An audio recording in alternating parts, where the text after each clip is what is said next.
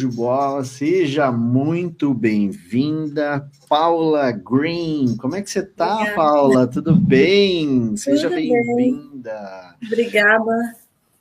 Prazer estar aqui participando do plano de voo. Muito, muito obrigado por você ter aceitado o meu convite é, para vir para cá para a gente fazer esse, esse bate-papo aqui, né? Conhecer um pouco mais da tua da tua trajetória. É, a gente conversou aí essa semana, né? Botamos o assunto em dia e é sempre um prazer te receber aqui, conversar contigo, saber das novidades. Então, é, é uma honra, literalmente é uma honra te ter aqui. Ah, obrigada para mim também. É uma honra estar aqui.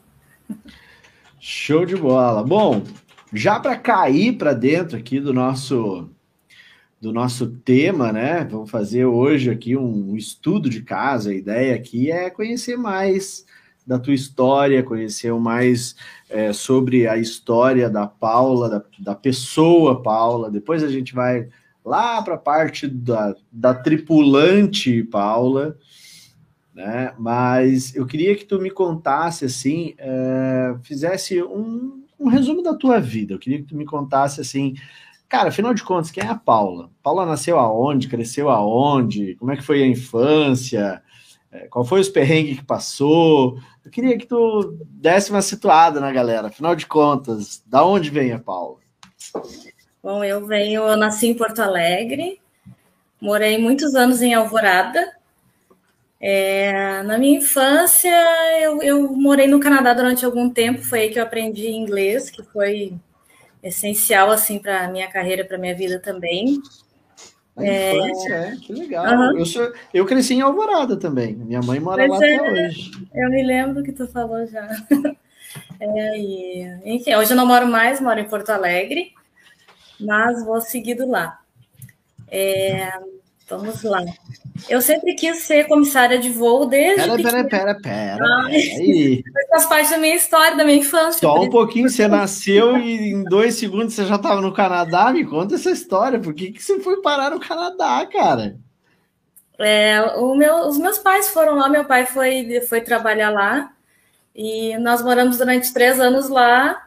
Voltamos, eu tinha dez anos três anos, pô, dos, dos sete aos dez, praticamente. Ah, bem aquele período que você que, que, a criança é uma esponja, né? Aprende é. tudo só por olhar. Com certeza, por isso que foi essencial assim para eu aprender inglês, foi uma experiência sem igual, assim, levo até hoje sem grandes esforços para ter que estudar, claro que eu sempre procuro manter é, o idioma, manter é, conversação, né? Mas é uma coisa que é, já está na minha cabeça, uma coisa que peguei bem porque eu aprendi justamente, entrei lá na segunda série. Sim, imagina, então, nessa época aí a coisa flui é. assim com uma naturalidade muito, muito boa. Exato. Aí voltei com 10, nós voltamos todos, eu, meu, os meus pais e a minha irmã. É, voltamos todos e voltamos para Alvorada, que é onde é a casa dos meus pais. Uhum. E aí? E você já tinha 10 anos? Já tinha 10 anos. Uhum. Como foi crescer em Alvorada lá? 10 anos, voltando do Canadá. Ai, eu fui bem popular no colégio porque todo mundo queria conversar comigo, pedir para eu falar inglês. É... Fala Foi... alguma coisa aí em inglês para a gente ouvir, era bem assim, bem né? isso, bem isso. Então eu sempre eu sempre tive muitos amigos, eu sempre fui muito, tive muita facilidade de me relacionar em todos os ambientes que eu fui. Uhum. Então eu, eu, ia, eu adorava ir para a escola porque era o meu momento, além de aprender, era para eu socializar. então sempre adorei ir para a escola. Eu foi interessante que eu trabalhei, na, eu estudei nessa escola da, na primeira série, depois da quinta até a oitava. E depois eu trabalhei nessa escola como secretária. Olha, É, eu prestei um concurso para o MEC, para secretária de escola, e quando eu fui chamada, eu tinha opção de duas escolas, uma delas justamente era essa escola. Então foi bem Nossa. marcante na minha vida, bem interessante, assim, bem legal. Tive uma ótima adolescência, saía lá, saía em Porto Alegre. Sempre fui muito. Você era muito rueira, Paulo? Você era muito. Muito rueira. É, muito deu trabalho para teu pai e para tua mãe, então. Dei, eu fui uma adolescente bem rebelde, bem. eu não consigo te ver rebelde, sério. É mesmo? Não consigo, não consigo. Toda calma, toda serena, assim. Reflete, pensa muito bem na hora de falar, parece assim. Não consigo te ver rebelde, juro. Não é, me passa essa imagem, hoje, eu, pelo menos. Sim, eu, eu, assim, eu sempre fui muito certinha. Eu acho que eu era rebelde, assim, porque os meus pais sempre foram muito super protetores. E eu sempre tive essa coisa da rua, de sair, de passear, de estar no meio das pessoas. Na época eu gostava muito de sair à noite, então nesse sentido eu dei trabalho. Aí minha mãe não deixava, eu ficava brava, e daí que eu ficava rebelde. E com que idade que você começou a dar assim? Bom, você já falou aí que fez concurso público, né? Hum. E aí começou a trabalhar nessa escola onde você estudou. Isso aí você já tinha que idade? Ai, eu acho que eu tinha uns 22 anos, porque não foi meu primeiro emprego. Tá, mas aí você já deixou escapar que desde criança você tinha essa parada com eu vou ser comissária. Por quê? Tinha eu acho que surgiu assim que só pode ser, né? Porque na minha infância, meu pai trabalhava na Varig. Ele não trabalhava, não era tripulante, mas ele trabalhava. A gente sabe que os funcionários da Varig, todos eles tinham muitos benefícios, então a gente sempre viajava muito. Antes de morar no Canadá, a gente já tinha viajado diversas vezes de avião. E eu acho que aquilo ficou. Cada vez que eu viajava, eu ficava encantada com aquelas pessoas que me atendiam. Eu acho que vem daí. Eu me lembro na viagem que eu voltei do Canadá, o comissário foi tão querido comigo, me levou, sentei no, no assento de comissários, ele me deu umas, uns brindes e foi bem legal, assim, nunca vou esquecer dele. E eu acho que foi daí, sabe? Porque se, desde que eu me lembro, eu sempre, quando alguém me perguntava o que, que vai querer fazer, quando cresceu, eu sempre dizia aeromoça, sempre que cria aquele ambiente, né? Cria aquele ambiente acolhedor, de, de segurança, de proteção, é. de que foram legal, foram legais comigo naquele momento. Então, cara, aquilo ali cria realmente uma. Não é a primeira pessoa que chega aqui e me diz isso, não. Muita, muita gente. Porque eu sempre pergunto isso, principalmente quando eu estou na flight dando aula, e é primeira vez, assim, primeira aula. Eu sempre pergunto para a galera, cara, o que, que te fez estar sentado dentro dessa sala aqui? E muita gente, realmente é um volume muito grande de pessoas que fala que foi a experiência de viagem, a forma como se sentiu, a experiência que teve. Muito legal. Mas me conta uma coisa, tem uma pulga aqui atrás da orelha. Por que, que você não procurou a aeromoça? Por que, que aos 22 você estava trabalhando na escola? Mas eu procurei, eu fiz 18 anos, no dia seguinte eu estava lá matriculada na escola. Na Aerosul, que eu fiz o meu curso, sim. 18 aninhos já foi lá e fez o curso. É, pedi para os meus pais me emanciparem também, que na época tinha que ser emancipado, né? Sim. E pedi para os meus pais me emanciparem e com 18 anos eu estava lá na escola fazendo o curso de comissária.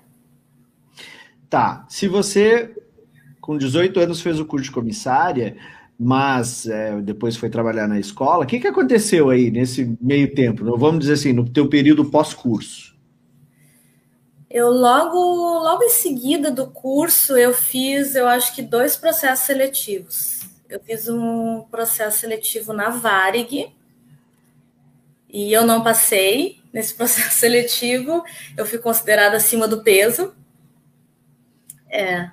E depois na TAN, que foi inclusive na, na Aerosul mesmo, mas foi no mesmo ano que eu concluí o curso, que foi em 2000, em 2000. E aí eu fiz uma, um processo seletivo na Aerosul e não passei também já na primeira fase. Na banca eu já não passei. Ô, Paula, e como é que tu te sentiu quando ah, veio assim, a, a, prime, a primeira, a, eu quero, a primeira e a segunda reprovação? Qual a, e qual a diferença da reprovação da primeira, do sentimento da reprovação da primeira, para o sentimento hum. da reprovação na segunda? A primeira eu fiquei muito arrasada. Todas eu sempre eu fiquei muito arrasada, mas a primeira eu fiquei muito, muito arrasada porque como eu tinha isso como certo na minha cabeça, que eu ia ser comissária, eu tinha inglês fluente, eu nunca me preparei para o não. Eu achei que era certo. Eu fui, acho que, muito até infantil, assim, pensar dessa forma. Caraca, exatamente, ainda tinha esse detalhe. Você tava, você era fluente em inglês, bateu na Varig e os caras sai daqui, você tá acima do é. peso. É. Olha só, ainda na época podia dizer esse tipo de coisa, é. ainda, né? E ainda mais isso, né? Dizer que a pessoa tá acima do peso, eu nem era, era muito mais magra do que eu sou hoje. E, mas foi um choque, assim, fiquei muito arrasada, muito, muito arrasada. E, e era Varig, né? Que era referência naquela época. E aí depois foi para TAM e tomou toco de novo na TAM. Tomei, tomei.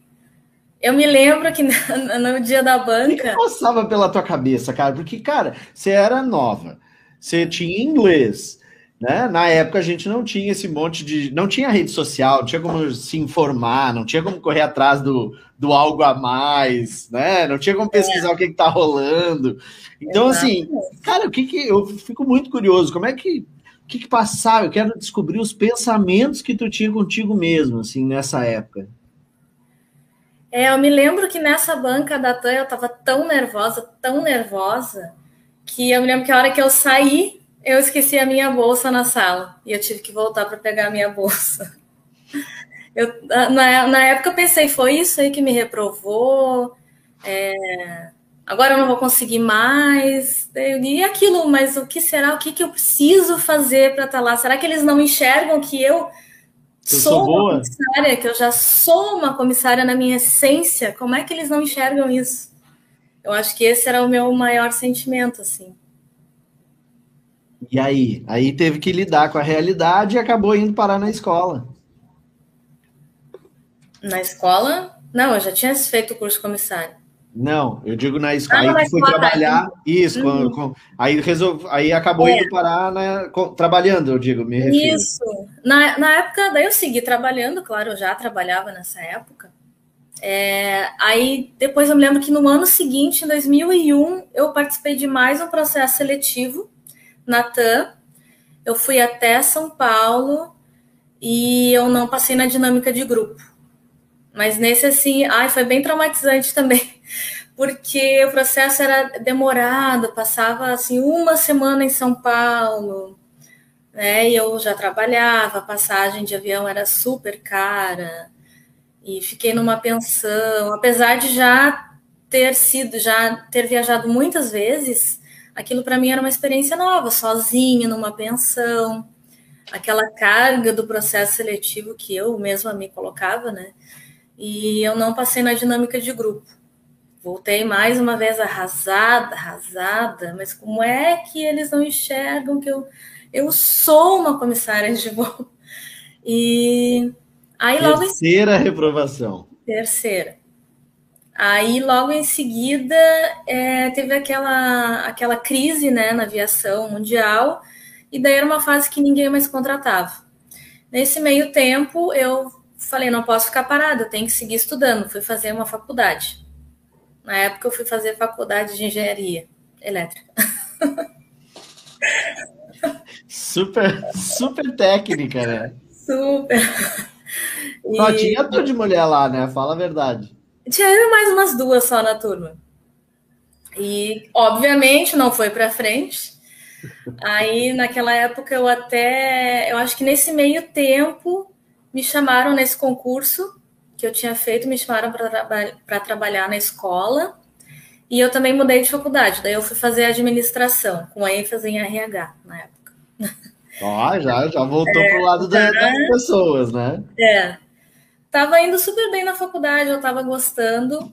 E era muito legal trabalhar na escola era muito próximo da minha casa, o pessoal que trabalhava comigo era muito legal, aquela experiência com as crianças e adolescentes era muito bacana também. Foi muito legal, mas eu moro relativamente próximo do aeroporto e toda vez que passava um avião eu continuava com aquele pescocinho. Aquela coisa, aquele o meu coração, né, batia um pouquinho e eu até que um dia eu falei para comentei com a diretora da, da escola, né? Eu falei para ela, é, olha, eu acho que eu, eu tomei uma decisão, eu quero tentar de novo a minha vaga de comissário de voo. E ela foi super compreensiva comigo e foi incrível. Assim, no momento que eu pensei isso, eu estava bem por fora, porque eu tinha largado de mão um pouco assim, tinha, tava com aquele sofrimento tão grande que eu tinha largado um pouco de mão. Você lembra que que ano era já? Foi em 2005. 2005. É, viu que de 2001 a 2005 eu fiquei um bom tempo aí por fora, né? E daí eu fui lá na escola que eu, que eu fiz o curso, conversei com o dono da escola, ele na época ainda tinha, ainda mandava os nossos currículos, né? Não sei como é hoje, mas ele ainda mandava. Solicitavam muito o currículo da Era Sul na época. Eu fui lá, falei com ele, manifestei meu interesse em tentar novamente, né? Botei a minha. Eu queria expor a minha figura novamente. Quem não é visto não é lembrado, né? Exato. E falei isso para a diretora e comecei né, a pesquisar, mandar currículo. E foi incrível que logo depois, eu nem sabia que o mercado estava aquecido, né? Eu estava bem por fora. E logo depois, eu acho que questão de um, dois meses depois, eu recebi uma ligação na escola me chamando para fazer processo seletivo. E foi uma coisa muito rápida, assim, era para aquela semana. E aí, quarto processo seletivo. O que, que, aconteceu? Aí deu tudo certo e eu passei. Mas ah, finalmente veio sim, na quarta seleção. Exato. Aquela moça que tinha morado três anos no Canadá, fluente, comissária na essência, quarta seleção. E aí passou e começou a tua carreira na TAM comecei. Como é que foi a tua carreira na TAN? Quanto tempo tu ficou lá e, e o que e por onde que tu passou assim? O que que tu fez como tripulante? Como é que tu, como é que tu descreveria a tua trajetória lá dentro? Eu vou a minha trajetória eu eu acho linda. eu vou 11 anos na TAM. Eu entrei num momento de crescimento muito grande da aviação e da empresa então, profissionalmente, falando assim né, na questão da ascensão profissional, eu cresci muito rapidamente. Era uma época que contratava muitas turmas. Então, eu entrei na TAM, eu voei, eu acho que um ano, um ano e pouquinho de comissária auxiliar. E depois de um ano e meio, eu já fui promovida para chefe. Eu voava também, como eu tinha idioma, não era o idioma naquela época não era obrigatório, era classificatório. Então, quem tinha o idioma era promovido para trabalhar como chefe e trabalhar na superclasse, que a gente fazia alguns voos internacionais. Ah, tu era SC. É. SC, poderosa. Olha, não era bem assim você é. SC naquela época aí. É sério, eu tinha que ter uns badulaques, uns paranauê, uns mandinga aí, tinha que ser. E eu gostava muito, gostava muito de voar nessa classe, é como uma classe executiva ali, né? Tem as suas limitações, o, mas. O SC era de super classe, chefe de super, super classe. classe. E a gente chamava de super chefe, né? Ficou o SC o super chefe. Exatamente. É, eu sempre quis dar instrução inicial também na TAM. Mas como eu fui para superclasse, aí eu acabei dando só instrução para superclasse. Então eu não acabei não dando instrução inicial, que era uma vontade que eu tinha de fazer parte das, do início da história de alguém ali como comissário de voo. Assim como a minha instrutora foi bem importante para mim na minha vida, jamais eu vou esquecer dela. é, eu queria ter essa, esse espaço na carreira de alguém. É, tu conseguiu, conseguiu ser instrutora? Só de superclasse. Só de superclasse. Isso. E aí, quanto, te, quanto tempo levou para ti ir para internacional, Paulo? Pro, o, pro, pro wide. Pro, pro wide. Avião eu... Para quem não, para quem está ouvindo a gente não sabe o que é o wide, é a aeronave que tem dois corredores, né? Avião que faz voos é, internacionais de longo curso, ou seja, América do Norte, Europa. Aí é o wide body que a gente chama. Isso. Aí eu acho que uns três anos. Três Não anos levou muito tempo. Eu acho que da data que eu entrei até eu começar no wide body, eu acho que foram uns três anos. Pô, então a tua carreira de 11 anos foi infinitamente maior na internacional. Exatamente. Então, por isso que eu falo, né, quando me perguntam, ai, como é que tu considera a tua carreira, Natan? Eu fui muito feliz lá, porque eu cresci profissionalmente, assim, muito rápido. Cresci também como pessoa, claro, eu era não tão jovem quanto eu queria ter entrado com 18 anos, mas entrei na hora certa. E, enfim, eu, a maior parte da minha carreira foi no voo internacional. Cheguei a voar classe executiva também, que eu gostava. Tu foi chefe de econômica também, Paulo? Fui, fui, fui chefe de econômica. Eu Nossa, acho que eu fiquei. Bucha, poucos viveram, hein? É. Exatamente. Só é. quem estava lá para saber, né? É, do 77, então, oh. Quais foram as aeronaves é, de grande porte que tu, que tu voou? Quais modelos? Eu voei 30, o Airbus 330, 340, ah, 67. 40, ficava fazendo milão. Milão, rica. Comendo comida boa e tomando vinho bom por muito tempo. Uhum. É o 67 e o 77 também. Pô, só o MD-11, então, da frota da TAM. Isso, só faltou o MD. Que legal. Muito legal. E, e aí, tu, como é que foi a, a chegada? Bom, tu já tinha sido SC, então a, a transição para atendimento de executiva para ti foi uma coisa super tranquila, foi. assim, não, não teve tranquilo. aquele choque.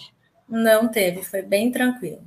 Eu, para mim, por exemplo, eu nunca recebi o treinamento de SC. Quando saía voos no Mercosul, eu sempre dizia: Olha, eu não sou SC, não tenho treinamento. E o pessoal dava dois tapinhas nas minhas costas e dizia: A gente confia em ti, faz ser melhor.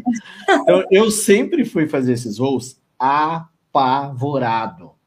Uhum. E porque eu não sabia nada, nada. Gente, eu me lembro que as meninas chegaram lá e disseram: Luciano, é, tu serviu o suco no copo X e eu disse assim, e não é naquele? Ele disse, não, tu não olhou a boca. E eu disse, mentira, que eu tenho que olhar para a boca do passageiro para definir qual que é o copo que eu, vou, que eu vou usar.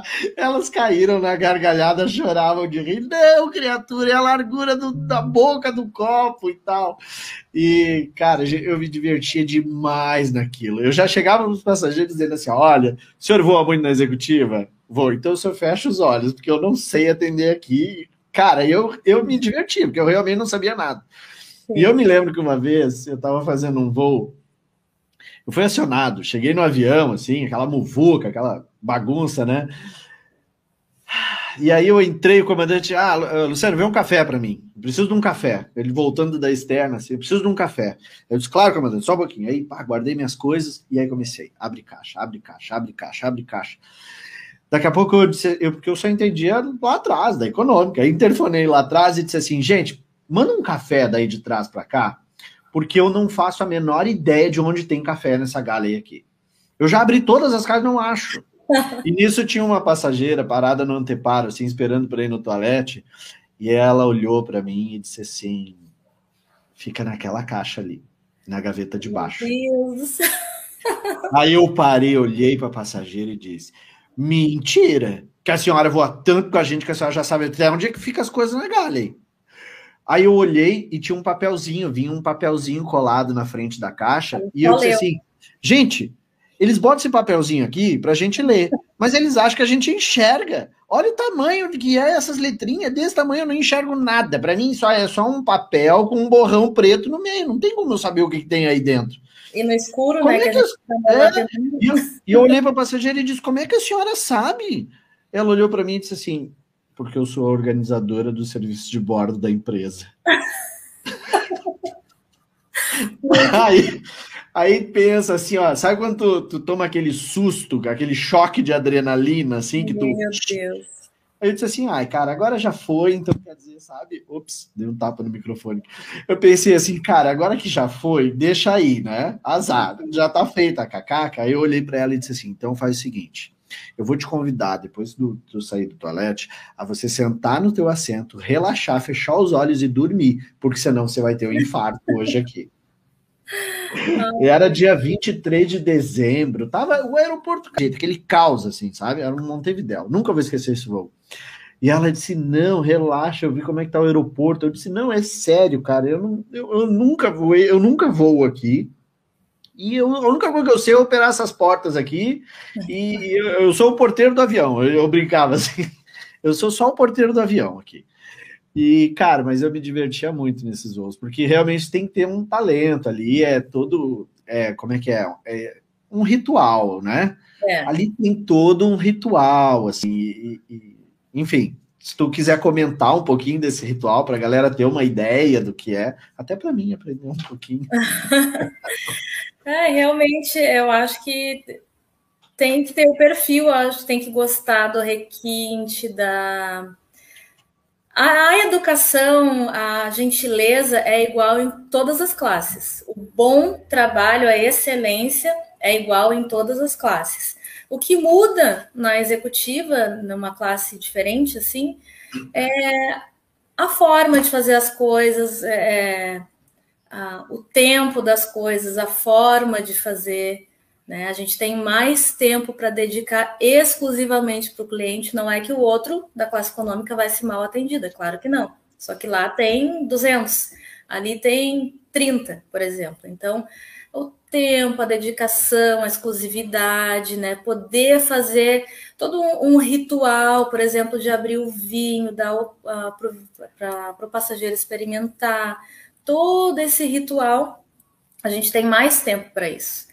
Então, não é que a econômica vai ser atendida de qualquer jeito, é que é diferente. É só a apresentação do serviço é diferente, a, a exclusividade, né? Então, mas eu sempre gostei de trabalhar na classe executiva. Eu acho que tem o meu perfil.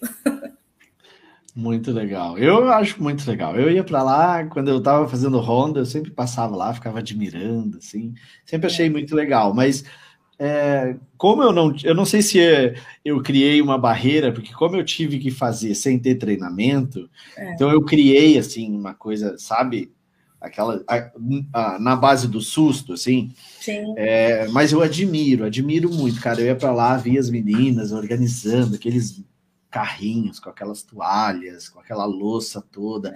Eu achava aquilo muito legal, cara. Mas é, literalmente muito assim. Silêncio, né? Muita, muito silêncio, muito requinte, muito cuidado, né? Porque o passageiro é mais exigente. Eu me lembro que quando eu ia para lá, uma vez eu, eu subi algumas vezes para executiva para ajudar, e eu ficava assim, gente, onde é que é a lixeira nesse lugar? nem recolher lixo da cabine eu sirvo aqui, porque eu, sou, eu vou mais atrapalhar do que ajudar, né? Eu, eu me sentia realmente meio peixe fora d'água, assim, mas eu achava muito, muito legal. Assim, a galera que você vê que tinha o treinamento, que manjava do ritual, ficava muito bonito. Era, um, era uma. Era a dança das águas, assim, era é, muito, muito é um, legal. um balé, né? É um balé, porque é tudo sincronizado, né? É o que acontece num corredor acontece no outro. Os dois corredores sincronizados, não é nada tipo, cada um tá fazendo.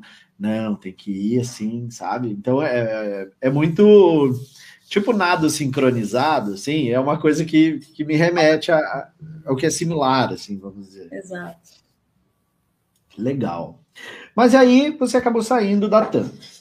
Isso. E aí eu queria saber essa história, por exemplo, quando você acabou saindo da TAM, é, você pensou, cara, vou seguir outra carreira, vou fazer outra coisa, ou na cabeça da Paula ainda estava aquela menina de 20 anos dizendo: Não, eu sou uma comissária e eu vou voltar para voar. Então, no momento que tu saiu da TAM, o que, foi que aconteceu contigo E, e, e, o que que tu pensou? Cara, vou, vou para que lado? O que que tu decidiu nesse momento? Era a mesma menina ainda. Era a mesma menina ainda querendo já buscando imediatamente uma nova oportunidade na aviação.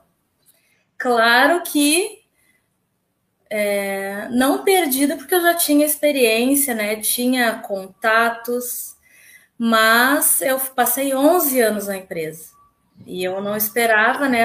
É, não esperava sair da TAM. Então, 11 anos eu não me preparei. Na verdade, eu já vinha alguns anos atrás, eu já vinha buscando, até fui fazer, né? Como eu te disse, eu fui, estava indo no psicólogo porque eu estava sentindo uma necessidade de algo mais, alguma coisa que me inspirasse também, além da aviação, porque eu já tinha ali, né? Tava no, no, no, no top auge. da minha carreira, é. assim, no auge. E eu já vinha buscando alguma coisa a mais, assim, tá? Eu não posso ficar só aqui. Claro que eu amo a minha carreira como comissário de voo e não pretendo parar, mas eu quero algo mais. Então eu já vinha assim, né, buscando o aperfeiçoamento pessoal mesmo. E aí aconteceu uh, de sair da TAM e eu tive que novamente, né? Aí sim, daí foi na base do não não tenho tempo, daí eu me vi obrigada a me movimentar. Aí novamente fui, participei de processos seletivos de novo. Aonde você participou de processo seletivo? Você pode falar não? Posso, posso. Eu, eu, participei de. Eu participei de um processo seletivo na Avianca, que foi logo depois que eu saí da TAM, assim, eu acho que uns três, quatro meses depois eu participei de um processo seletivo na Avianca. Depois eu fui chamada por um processo seletivo na Azul, da Avianca eu não passei, e na Azul e também não passei. Aí me veio aquele sentimento lá de quando eu tinha 18 anos de novo, meu Deus, por como que eles não veem que eu Como assim? Eu tenho 11 anos de carreira. 11 anos de carreira. Tenho, né, tem várias inglês. tem inglês, né? O que acontece?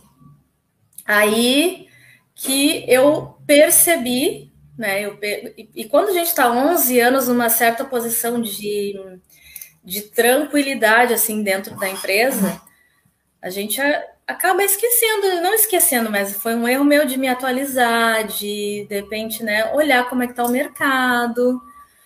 Enfim, então eu estava muito por fora. Fica numa posição é, é de segurança, de zona uma... de conforto, é. É, exato. Aí é, eu parei para pensar, né? Poxa vida, é tão difícil já ser chamado para um processo seletivo. Tem tanta gente boa no mercado. E é tão difícil já ser chamado para o processo.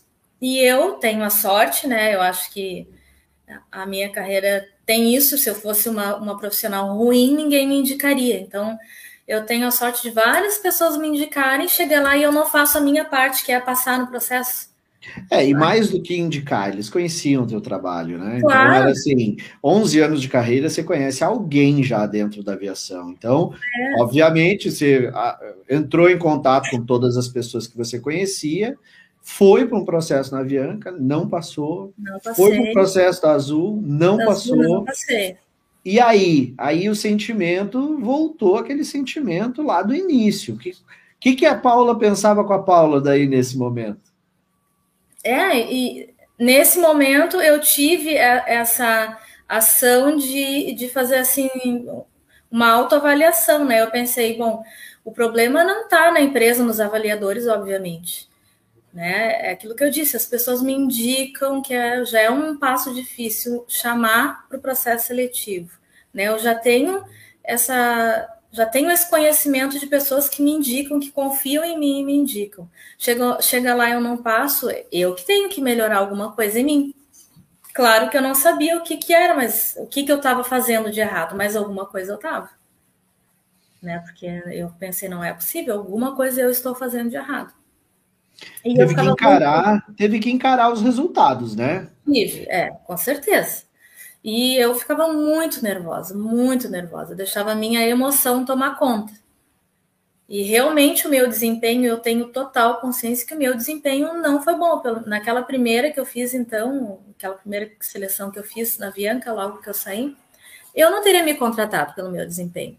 Eu tenho consciência de que eu não tive um bom Hoje desempenho. tu já consegue ter a, a, a percepção que eles têm claro. ao, ao avaliar. Claro. E aí então, né, tendo noção disso, que eu tinha que procurar alguma coisa para melhorar, para ter sucesso no processo seletivo.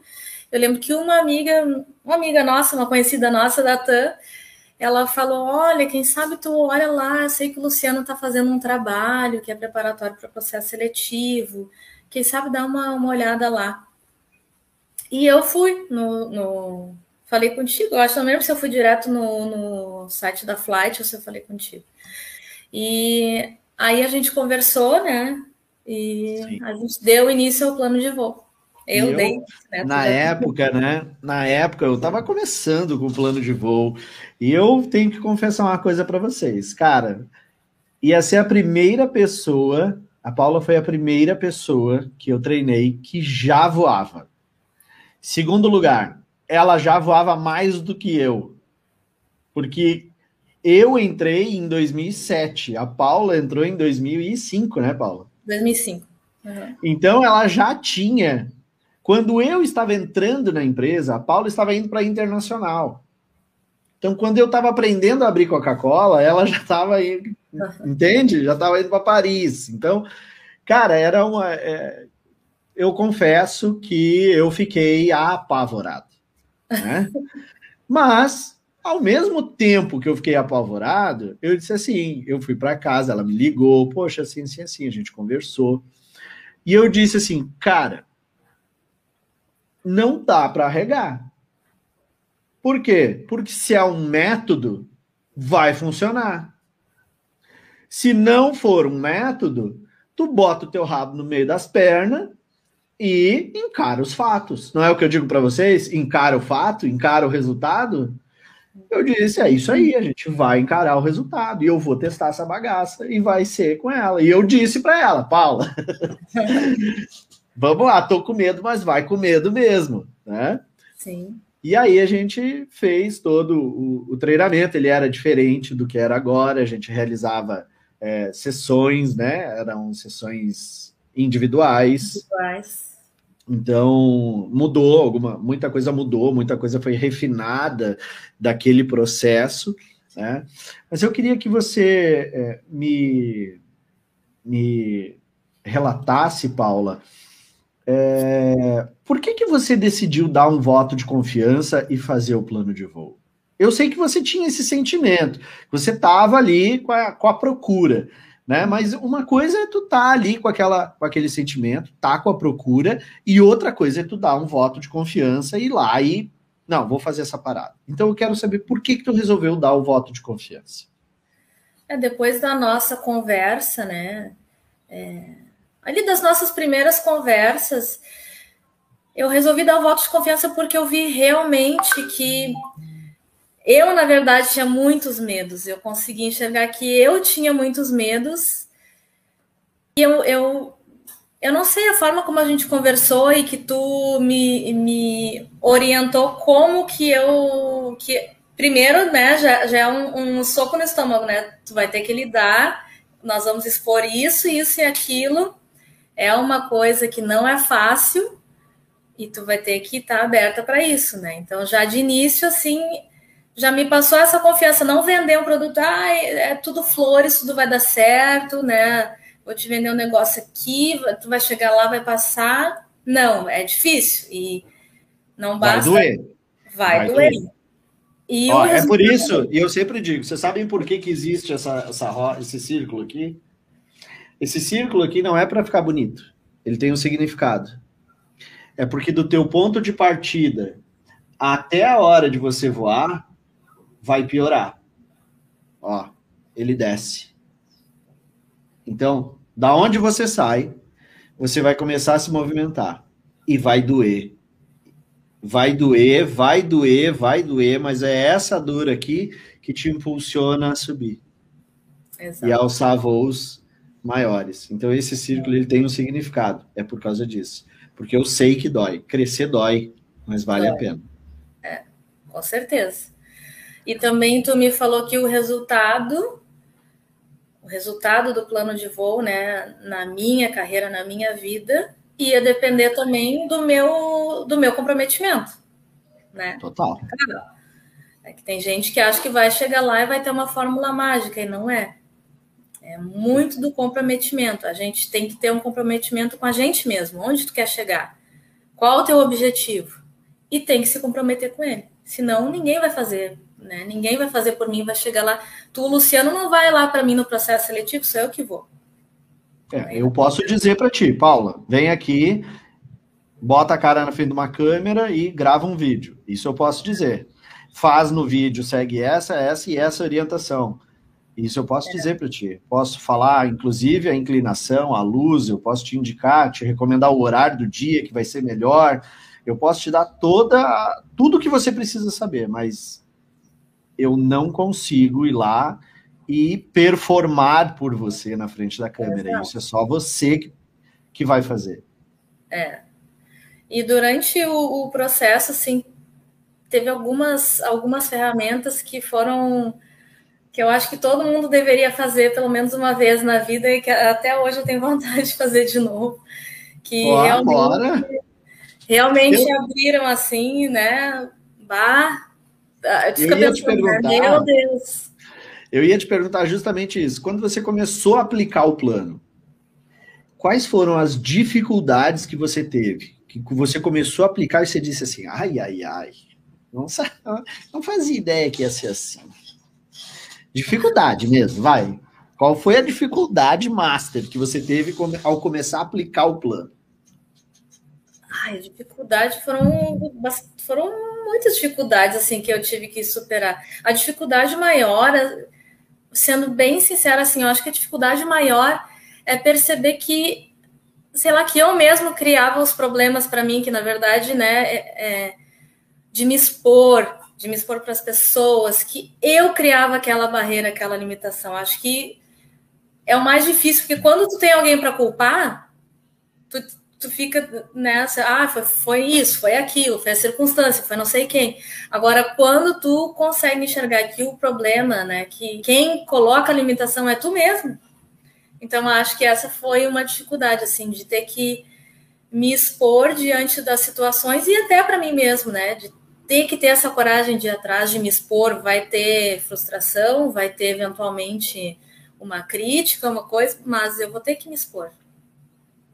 É, eu costumo dizer o seguinte: é, meu papel nesses momentos é te colocar dentro de um quarto branco. É.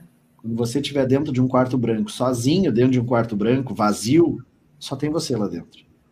Você é o culpado por tudo e você é o, é o glorioso por tudo que ocorrer lá dentro. É. E, e, contra fatos não há argumentos, né? Vai ter que encarar a realidade. É. Imagina né, quando que eu estaria aqui fazendo esse vídeo assim. É, é verdade. Quem te viu, quem te viu naquele momento, sobre aquelas é. circunstâncias, é. vindo para mim com duas reprovações, saindo de uma empresa depois de 11 anos, né, e revivendo aquela emoção lá no início da carreira, daquelas reprovações, é. né, e, e, e uma pessoa que, porra, uma das maiores desafios da galera é inglês. Você não tinha nem problema, nada, não, não, nem passava uma, longe uma preocupação sobre o que, que vai ser o bate-papo em inglês. É. Ou seja, isso não te abalava psicologicamente. Não. O inglês não te desestabilizava. Eram outras coisas, né? É. Outras muito... coisas que dependiam de mim mudar, né? É muito louco o quanto a gente se sabota, né? É.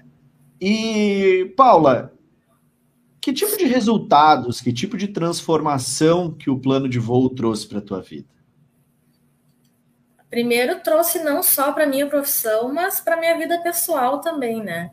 Eu sempre falo que é, mudou assim a minha vida como um todo, de ter mais essa trabalhar a autoconsciência, o, o autocrítica, crescimento pessoal, assim, de, de realmente encarar. Eu, eu sei exatamente as minhas, as minhas potências, as minhas qualidades, mas de ver que eu identificar onde são os meus problemas, onde eu tenho que melhorar, sempre, a gente sempre tem que melhorar, né? Mas a gente primeiro tem que ter consciência daquilo que a gente tem que melhorar. É o primeiro passo. O primeiro, primeiro passo, passo é, é tomar consciência. É. No momento que você toma consciência, aí agora você vai aprender a potencializar aquilo que é bom e a diminuir aquilo que é ruim. E às vezes é difícil até a gente falar o que é bom, né? Eu me lembro em algumas, em algumas das, das ferramentas, dos encontros ali que a gente tem, às vezes a gente está tão bloqueado que é difícil até falar o que a gente tem de qualidade. Porque o cérebro ele não está acostumado a pensar nisso. É. Né? Esses dias eu recebi um vídeo, eu vou até compartilhar esse vídeo. Eu não sei quem fez, é, então é difícil porque a gente aí compartilha o vídeo e ah, ela tá usando meu vídeo. Pô, mas eu nem sabia de quem era. Então, mas é um vídeo muito bom que o cara explica por que, que ele não assiste notícia. Né? E aí ele, ele, ele explica o efeito da negatividade no nosso cérebro. Exato. E ele explica, esses, eu até usei alguns exemplos já em live minha, que ele falou o seguinte: cara, é só você parar para pensar. A perda de um filho dói muito mais do que o nascimento de um filho. É. Perder 100 reais te dói muito mais do que achar, do, do que a felicidade de achar 100 reais. Né? O, o, negativo, ele é exaltado. E é por isso que quando você vai para o noticiário, você pode ver que a grande maioria do noticiário é negativo. É algo que aconteceu de ruim. Ou o problema por algo acontecer. Então, é, e aí ele fala da transformação no vídeo, né, que você pode gerar na sua vida simplesmente por deixar de assistir noticiário. A crítica dele é bem a, a com relação a notícias, assim. Uhum. Mas é, a gente adquire esse padrão de, de inúmeras formas, sobre inúmeros aspectos ao longo da nossa vida. Né? E, e se a gente não. E, e é interessante porque você trouxe uma história literalmente do que? Ah, eu estou na minha zona de conforto, eu estou acomodado, eu não preciso me preocupar com isso. Só que, num instalar de dedos, agora eu preciso. E, e, no, e no momento que você não é o piloto da parada, no momento que você está como passageiro, e todo mundo que está na sua zona de conforto está como passageiro, querendo ou não, você pode falar para mim, não, eu não tô, tá. Se você está na zona de conforto, você está como passageiro da sua própria vida. Né? Então, é muito importante a gente assumir esse, esse controle, assumir literalmente, sentar na, na posição de comandante da nossa vida, das nossas emoções, porque a partir dali, no momento que tu aprende a gerenciar isso, cara, tudo muda. Sim. E aí eu sei que depois do nosso treinamento, Eis que a dona Bianca te chama. Exatamente. A dona Bianca me chamou e eu passei no processo seletivo. Como foi fazer o processo foi, da Bianca depois do nosso foi treinamento? Em 2018. Foi logo depois que a gente terminou, eu acho. Sim. Logo e ah, foi completamente diferente, né? Foi completamente diferente. Eu me sentia confiante. Ah, e principalmente entendendo o que, que era o processo seletivo, que eu não entendia, entendendo o processo seletivo, né? O que, que é em cada etapa, o que, que eles querem em cada etapa, em cada parte do, do processo seletivo, e eu aprender a mostrar aquilo que realmente sou. Daí não era como aquelas outras vezes, mas por que? Como é que não viram, né? Eu acho que uma das coisas que eu mais vi nessa ferramenta que eu gosto bastante que a gente fez é, às vezes a gente pensa que está transmitindo uma imagem e, na verdade, a gente não está transmitindo nada daquilo que a gente pensa que está transmitindo. Então, a gente esquece que a gente, eu falo, eu falo mil vezes. Comunicação é a principal ferramenta de um comissário de voo. É. Mas a galera esquece que saber se comunicar é saber, vamos dizer assim, ser mestre em fazer o outro receber a mensagem que você quer que ele receba. Exatamente. E as pessoas acham que comunicação é eu saber me expressar. Eu posso achar que sei me expressar, é. mas você pode não entender da forma que eu quero que você entenda. Então, se você não entende da forma que eu quero que você entenda, eu não sei me comunicar. Exatamente. Tu não está conseguindo transmitir a tua mensagem. Existem dois, dois pontos. Ninguém comunica sozinho. É. Existe um emissor, existe um receptor. É. E isso, e quando você aprende as funções e como desempenhar isso, a, a parada toda muda. Que quando é. você está ali no processo, você literalmente, ah, vamos fazer tal exercício. Você está olhando o outro candidato fazer o primeiro lá, você está avaliando isso. Ah, olha ali, ele fez isso. Ah, olha lá. Hum, deixa eu ver a linguagem corporal do selecionador. Hum, não gostou. Esse aí já era. Uhum. É? Cara, é, você chega a brincar. Você vai para o processo seletivo. Eu, eu digo para galera: quando você vai para o processo seletivo, cara, sorrir é a coisa mais fácil que vai ser. Porque você vai olhar para as coisas e você vai começar a entender e você vai começar a sorrir. Do nada você vai dizer assim, cara, não é que aquele louco tinha razão? Exato. O sorriso vai ser espontâneo. É. Tô mentindo é. ou não? Pode falar. Se eu estiver mentindo aqui, fala, pelo amor é de Deus. Exatamente isso, né? É aquilo quando eu ia assim pro tudo ou nada. Eu achava que sabia o que estava acontecendo ali, eu não sabia nada, não sabia absolutamente nada do que, que era, né? O que, que eles queriam ver em cada etapa, o que, que era estava sendo testado, que não era aquilo que estava sendo dito ali, o que estava sendo testado vinha nas entrelinhas ali, né? Então e eu achando que, arrasa, como é que eles não estão vendo? Eu fiz tudo aquilo que era esperado, mas claro que não, não fiz né, nada daquilo que era esperado. Então, quando eu fui sabendo o que, que era, aí, aí não é difícil. Aí eu não chegava lá e ficava tremendo com medo, ai, ah, vou mudar isso, daqui a pouco eu vou mudar do nada, eu não vou saber o que fazer. Não, ainda que mudem, eu sei o que fazer. Entendeu? Eu, eu sei o que fazer. Eu sei e tu acha que, que isso tem sentido com a vida de comissária? Pô, você é uma comissária que foi comissária a vida inteira. Você acha que isso que a gente acabou de falar aqui, saber. Cara, mudou. A parada mudou. Era assim, chegou lá, mudou. Você tem que saber, literalmente, eu sei o que é que tem que ser feito. Você acha que esse tipo de situação você viveu na tua carreira como comissária de voo? Você acha que esse é um tipo de habilidade que um comissário de voo realmente tem que ter? Ah, com certeza, né? Isso é, é uma é uma característica que parece meio batido, mas é resiliência, não tem? Tu saber conseguir agir rapidamente, as coisas mudam de uma hora para outra. Agora, meu último voo, eu ia para Porto Velho. Mudou a minha escala, eu parei em Curitiba. Não, para tudo, para tudo. tu é comissária da Avianca, a Avianca quebrou, tu tá sem voar. Conta ah. o resto da história para mim. Mas agora eu sou comissária da Gol. então você fez outro processo seletivo depois da Avianca. Isso, depois eu, eu entrei na Avianca, tive sucesso no meu processo seletivo, e não só uma vez, né? Eu tive sucesso em outro processo seletivo. Aí em 2019 eu fiz seleção no, na Gol. E tive que sucesso. foi quando a Avianca fechou, né? Foi quando a Avianca fechou. Aí hoje eu vou na Gol. Legal, legal. Já está em 2019, 2020, 2021, tá quase dois anos de gol. Quase dois anos de gol.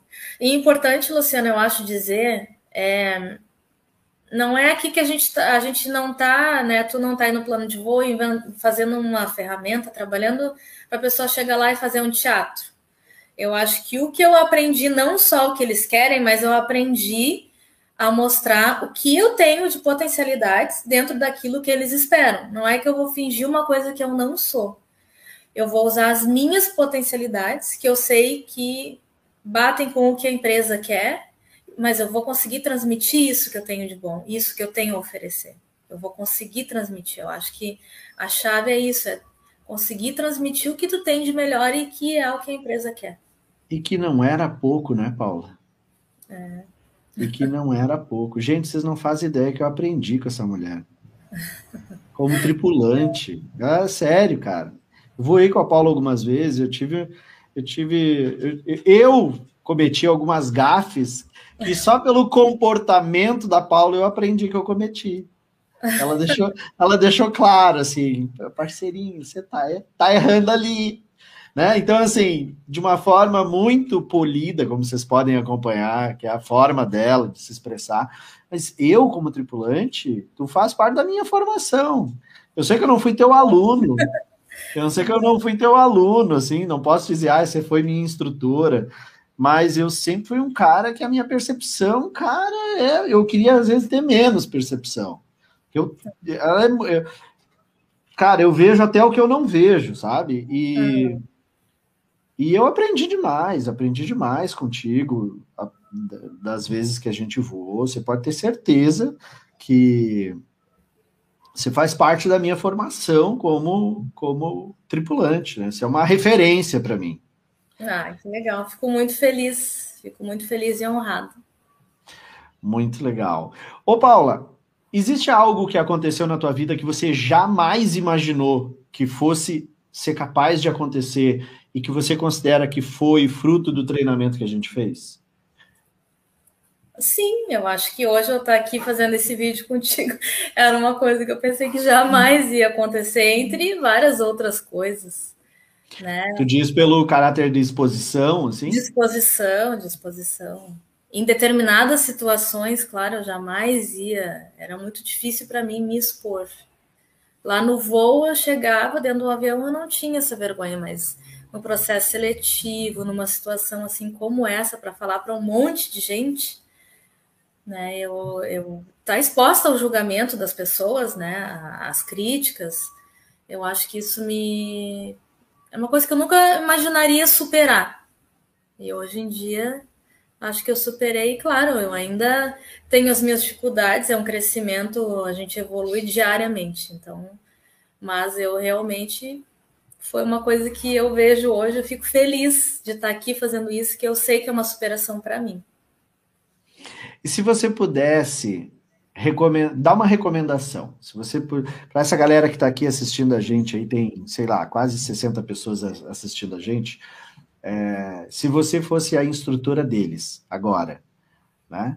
E tu pudesse dar uma recomendação de carreira para eles, uma mentoria de dois minutos.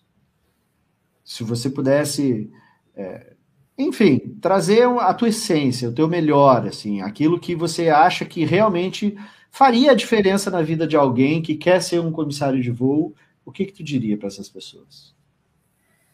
Eu acho que o principal é sempre fazer uma autoavaliação e não deixar nunca o, o de querer crescer, evoluir.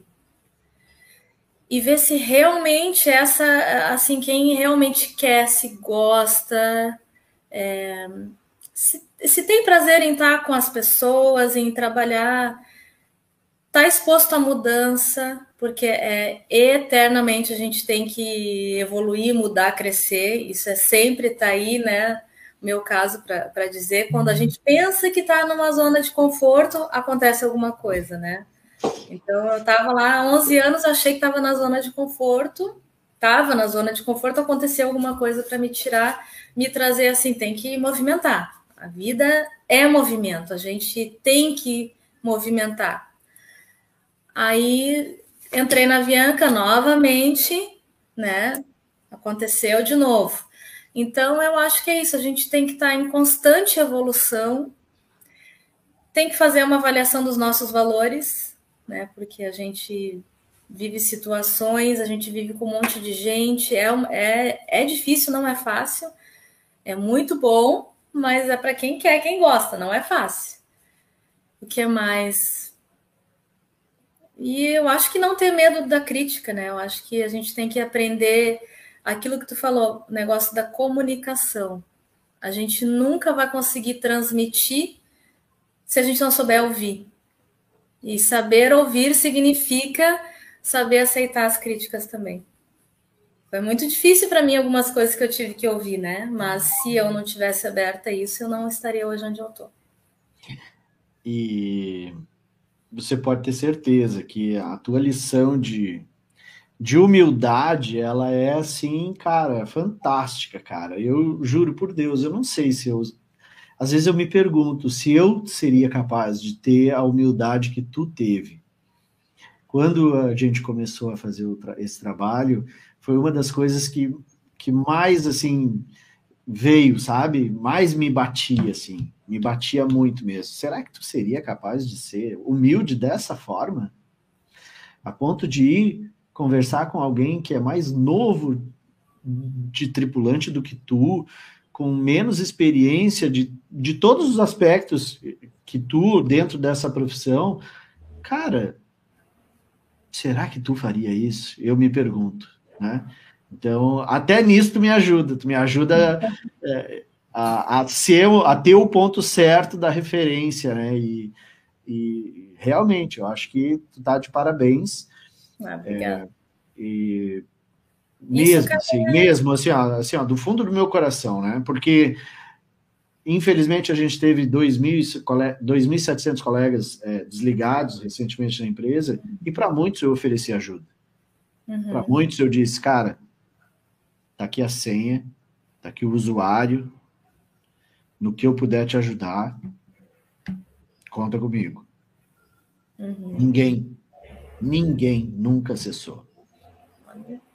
Eles que estão. Porque eu consigo entrar no sistema aqui e ver quem ah. acessou, por quanto tempo, que páginas, o que que fez, o que tudo o sistema me diz. Ninguém acessou. É. é então.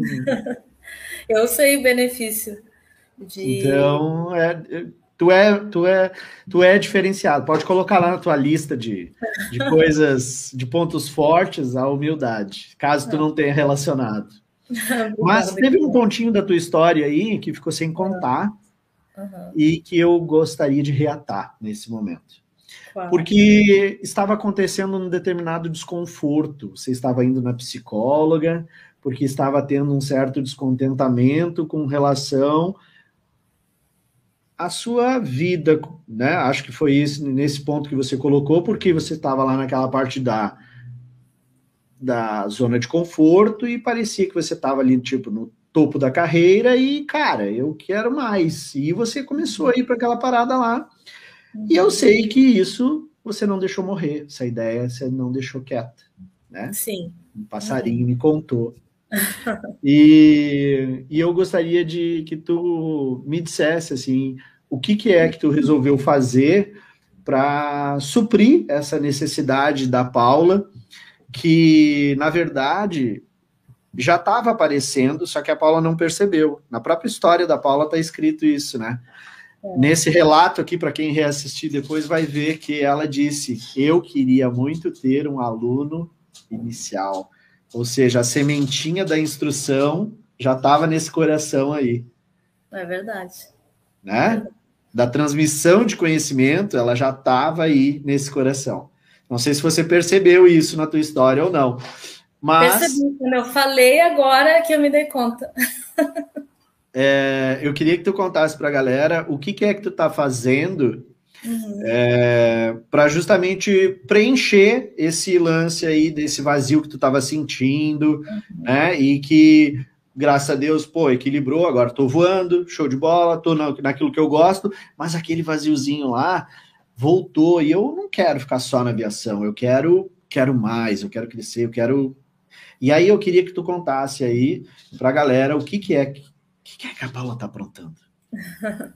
eu tô aprontando.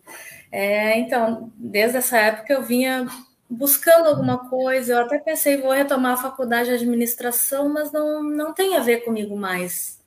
Isso não tem a ver comigo.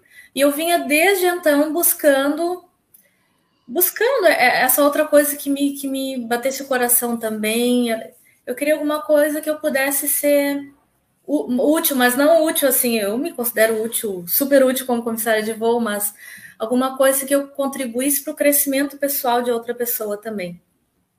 E aí, há pouco tempo atrás, agora faz um ano, uma amiga minha, uma comissária amiga minha, a gente conversando sobre isso, sobre carreira, vida. E ela assim, Paula, tô há dias para te falar uma coisa. Eu te acho. Tu nunca pensou em trabalhar com etiqueta? E eu fiquei pensando, olha, eu sempre gostei de etiqueta. Aquela aula que eu tive com a dona Pina lá no cursinho de comissária mais, sei lá quantos anos atrás, 20 anos atrás, aquilo eu levei para minha vida até hoje. Eu, eu levei para minha vida e uso as coisas que eu, que eu, que eu aprendi até hoje. E tenho certeza que o que eu aprendi naquela época me tornou essa pessoa que eu sou também. Eu sei que tem algumas coisas em mim que me caracterizam, né? Que, É, as pessoas falam para mim, nossa, mas tu, é, que nem tu disse, tu é tão calma, as pessoas falam, mas tu é elegante, tu é isso, tu é aquilo. Gente, ela não é a persona, personificação é, do requinte, da classe. Toda adequada, a postura, como fala, os gestos. Gente, não é? é. Fala isso, eu tô mentindo. É verdade. Eu acho, eu acho que tem tudo a ver com você, a parte de etiqueta. E às vezes até o pessoal brinca comigo, ah, a Paula tá sempre naquela posição, né? Mesmo quando não tá voando aquela posição da mãozinha que é um hábito eu parar assim, né? Nessa postura.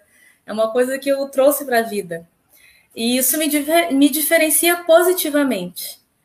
Aí eu comecei a estudar sobre isso e eu fiz um curso. Hoje eu sou consultora, professora de etiqueta, mas a etiqueta ressignificada, né? A etiqueta que antigamente e até hoje as pessoas têm uma ideia de que etiqueta é uma coisa para separar uma coisa de elite, uma coisa de classe A. Isso é, é, totalmente equivocado hoje em dia, né? Como tudo evolui, a etiqueta também. E a etiqueta como uma ferramenta de desenvolvimento humano, porque a gente convive no meio, né? A gente todo mundo, querendo ou não, a gente convive no meio de pessoas. A gente nasce e morre, né, perto de pessoas. Então, a etiqueta nada mais é do que uma ferramenta para fazer esse convívio social harmonioso, é, respeitoso, né? Então, não é, não é frescura, não é afetação. Realmente é uma ferramenta de desenvolvimento e crescimento humano para ajudar as pessoas, né, chegarem onde elas querem, alcançar o seu objetivo com mais fluidez, com mais facilidade através do relacionamento humano.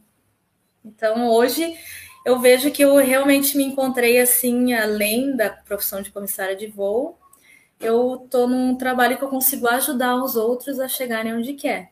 E nada melhor para a gente crescer do que a gente ajudar o outro a crescer.